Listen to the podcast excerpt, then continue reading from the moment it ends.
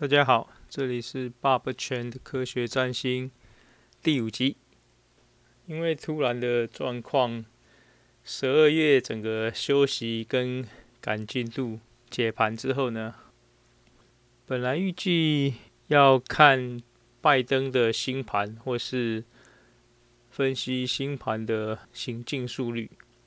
那因为刚好年底跨年。二零二一年的星象似乎应该应该是现在大家更想知道的状况吧？那我们就用科学占星的原理来分析一下二零二一年会发生什么事情。在经历二零二零年木冥土合相摩羯的大冲击，以及下半年火逆白羊的连续的燃烧，我们来到了二零二一年。但是，二零二零年发生什么事情？从年初，台湾人透过选举选出了蔡英文，同时武汉肺炎疫情爆发。这是一月土星跟冥王星还有太阳合相在摩羯座时候发生的决定性的关键点。在中国隐瞒疫情之后，三四月。肺炎病毒扩散到全球，世界各个城市都开始封闭，疫情就在高高低低的起伏当中无法完结。然后到十一月，美国总统选完，十二月木土一起冲入水瓶座，才算揭开了二零二一年的全新世界观。二零二零年的星象。其实跟二零二一年有非常类似的节奏感。二零二零年的一月，太阳、土星、冥王星合相在摩羯，同时木星刚进入摩羯座头，产生了决定了二零二零年的最大的星象。然后木星加速前进。在二月之后，来来回回跟冥王星产生三次合相，同时土星往前冲进水瓶座，在水瓶头结束逆行，又退回摩羯座，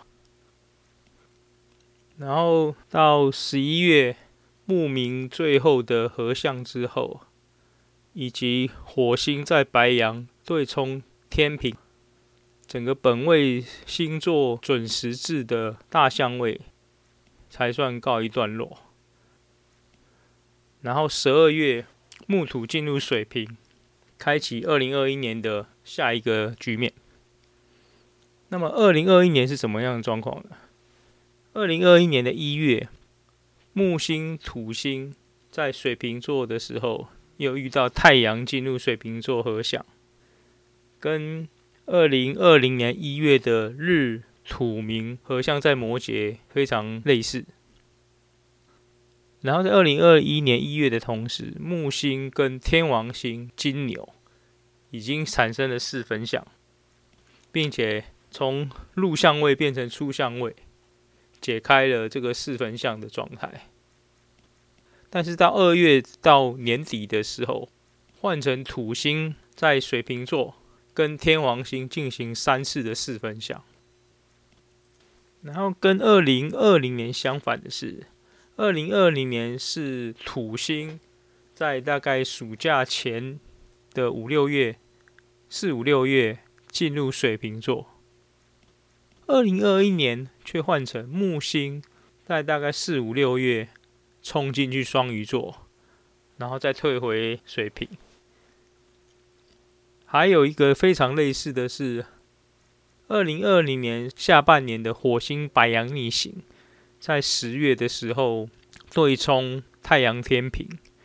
并且与木土冥摩羯形成一个准时制。二零二一年同样的状况却改发生在固定星座，先是九月、十月，太阳火星合相在天平座。然后十一月到十二月，太阳、火星陆续进入天蝎，跟还在水瓶头的土星、水瓶尾巴的木星以及天王星金牛，形成一个固定星座的转时制。虽然这两年的产生相巨大相位的时间点跟波动非常类似，但是因为星座跟相位的状态已经有很明显的不同。加上台湾跟美国的总统选举都告一段落，二零二一年发生的风波与这个固定准时制的状态，会是跟二零二零年非常非常需要去观察不同现象的一个关键点。二零二一年的木土合相，其实在二零二零年的十二月就已经算完成。然后在二零二一年的一月迅速解开，但是木星跟土星也马上就追上四分天王金牛，跟火星进入金牛，形成一个四分相，让二零二一年的局势在一二月就迅速燃烧，一个因为经济利益而重组的联盟，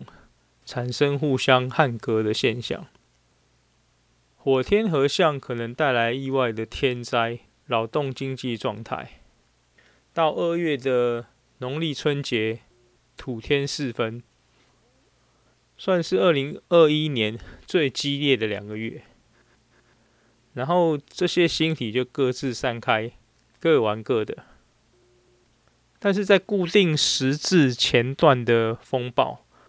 会因为二月、六月跟十二月。三次的土天四分持续一整年，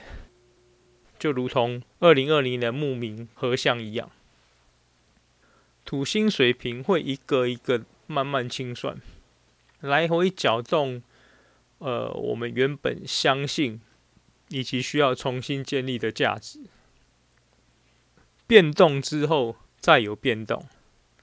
但整体来看，二零二一年的固定。星座四分相的压迫感会比二零二零年木冥土合相轻松许多，因为四分相本身的能量会不断的转移、错动，所以很难如同二零二零年如此聚焦在掌握了结构组织的权力人身上。二零二零年武汉肺炎对所有的政府机关。组织大企业都产生了致命性的伤害。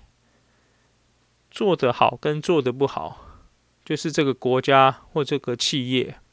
兴亡成败的关键点。但是，相对于前面两次的土天四分，大概就是每隔二十二年左右的，一九七六年土星狮子，天王天蝎。以及一九九九年的土星金牛、天王水瓶，那两次带来的历史标记，包括一九七六前后的唐山大地震、毛泽东过世，然后四人帮被捕、文革结束、越战结束，跟一九九九到两千年的七二九大停电、土耳其大地震、台湾的九二一地震，以及阿扁当选总统。台湾第一次政党轮替，都让这三次的，包括今年的土星水瓶、天王金牛四分相，这三次固定星座四分，会因为美国总统大选后的纷争，带来某种意外的宿命变动。然后当选的拜登，他的太阳、火星、水、金星。都在天蝎，月亮可能在金牛头，必然首当其冲。然后，因为现在木土水瓶都还夹在冥王星摩羯跟海王双鱼中间这个星座，让这五颗外行星的顺逆周期都聚集在摩羯尾巴到水瓶到双鱼，以及再往前两个星座的天王星金牛。在二三月之前，木星、土星都在不可逆区快速的冲刺，把局面往新的进度推。到三月之后，木星、土星会开始顺行逆行的三次重复碾压的区块，一直到二零二二年的一月才算结束。这个冲刺的波段大概是三到六月冲刺一波。六月到十月回头整理，十到十二月决定局面，然后木土就分道扬镳，木星会进入双鱼座，并且往海王星冲去，土星则要进入水瓶中后段，脱离与天王星四分相的范围，然后补一段刚刚讲那个二零二零跟二零二一相似的地方。二零二零年的十二月是木土同时冲入水瓶座合相，二零二一年的十二月则是木星冲入双鱼座。然后再看每年的流年推运的时候，其实就是在分析每个星体前进速度所造成的不同影响。二零二一年因为木土都进入水瓶座。让本位星座的压力大为减轻，尤其是巨蟹座，因为木土冥都在摩羯的时候，会对巨蟹产生最强烈的冲突。武汉肺炎的发生虽然让政府机关产生很大的压力，但是真正照顾病人的生死、家人的生死的，其实是巨蟹座。也就是说，政府的。对疫情的态度、处理的方法，他们背负的责任压力，会决定每个人的家庭是否能够安全的度过这个危险的难关。就像台湾或纽西兰一样，这边就不单一讲解十二个星座每个星座的状况，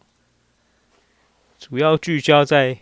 二零二一年被能量冲突影响最大的人。固定星座六到十三度，大概是状况最多的一群人。土星会在今年来回碾压三次，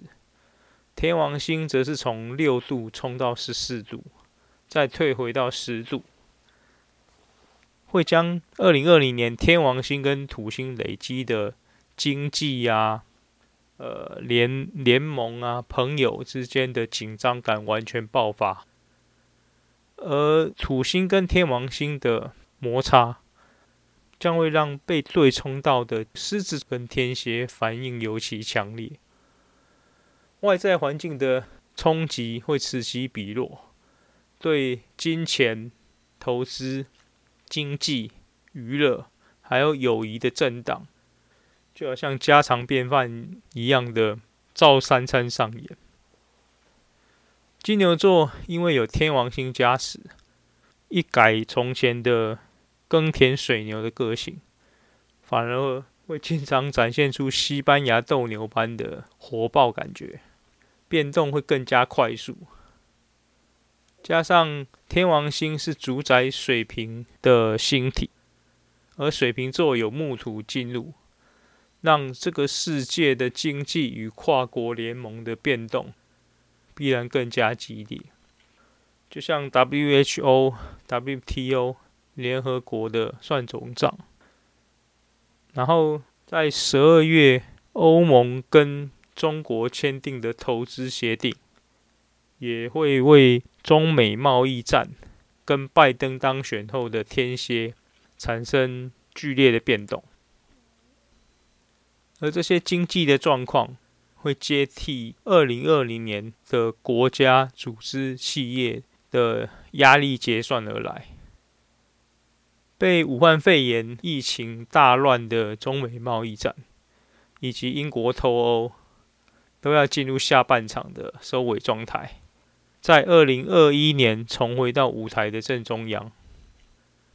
我们一方面要收拾疫情之后的残局。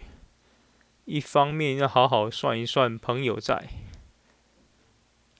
贵人心跟冤亲债主心齐聚在水瓶座，让欠债的跟救人的汇聚在一起。粮食危机或者经济衰退并不意外。谁是好朋友，就会获得福报；谁是坏朋友，就会被唾弃制裁。然后狮子座算是另外一个重灾区，但因为他们本性喜欢站上舞台的光芒底下，也有可能更爱这种有着强大对手的状态。只是要多提防天王星带来的事业意外偷袭。相比之下，天蝎座可能更变化多端，尤其在家庭或伴侣的宫位上，会不断产生拉扯跟破碎的状态，在变跟不变之间总是两难。然后加上木海在双鱼，会不断散发刺激天蝎座冒险的能量。等到二零二二年，就会激发出另外一波的状况。然后水瓶座则是承接重任，可以回头看看二零二零年四到六月土星进入水瓶头的状况，但是这次会来得更加扩大与浮上台面，并且无从回避。然后水瓶座的水瓶座的家庭状况也会产生更多的牵制以及波动，只是会是突然的远离消失，还是突然出现突袭，完全看这个土天四分的宿命变化。然后木土在水瓶，同时也对风象来说产生巨大的动能。天平跟双子会是观察重点。天平尾的人还在被冥王摩羯四分，家庭的压力难舍；而双子座也还在被海王星侍奉。可是木土在水瓶的动力，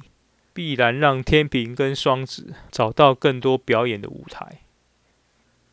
其他没讲到的星座，可以参考我部落格或是脸书在分析二零二一年星象的文章。这边就不一一详述，主要还是放在木土进入水瓶座产生的特有的状况来做分析。二零二一年算是大战之后的景象，一方面有大家急切的想要复兴的动力，以及想要重建秩序的渴望，但是武汉肺炎所造成的强大创伤症候群。因为离去的生命、心灵的恐惧都还没有获得完整的超度或解决或放下，只能喘一口气，让这股哀伤跟时间慢慢沉淀。海王星与冥王星目前都走入星座的后段，等待天王星也进入二十度以后，形成另外一个小三角。完成从一九四零年代天明海在二战结束的风向中断小三角，完成这次的百年轮回，在二零三零年前后就会是明海天的风向头小三角。从经历世界级大战的人们，到完全没有经历过世界大战的世代。我们这次会选择走向何方？共产体制跟民主自由的决战，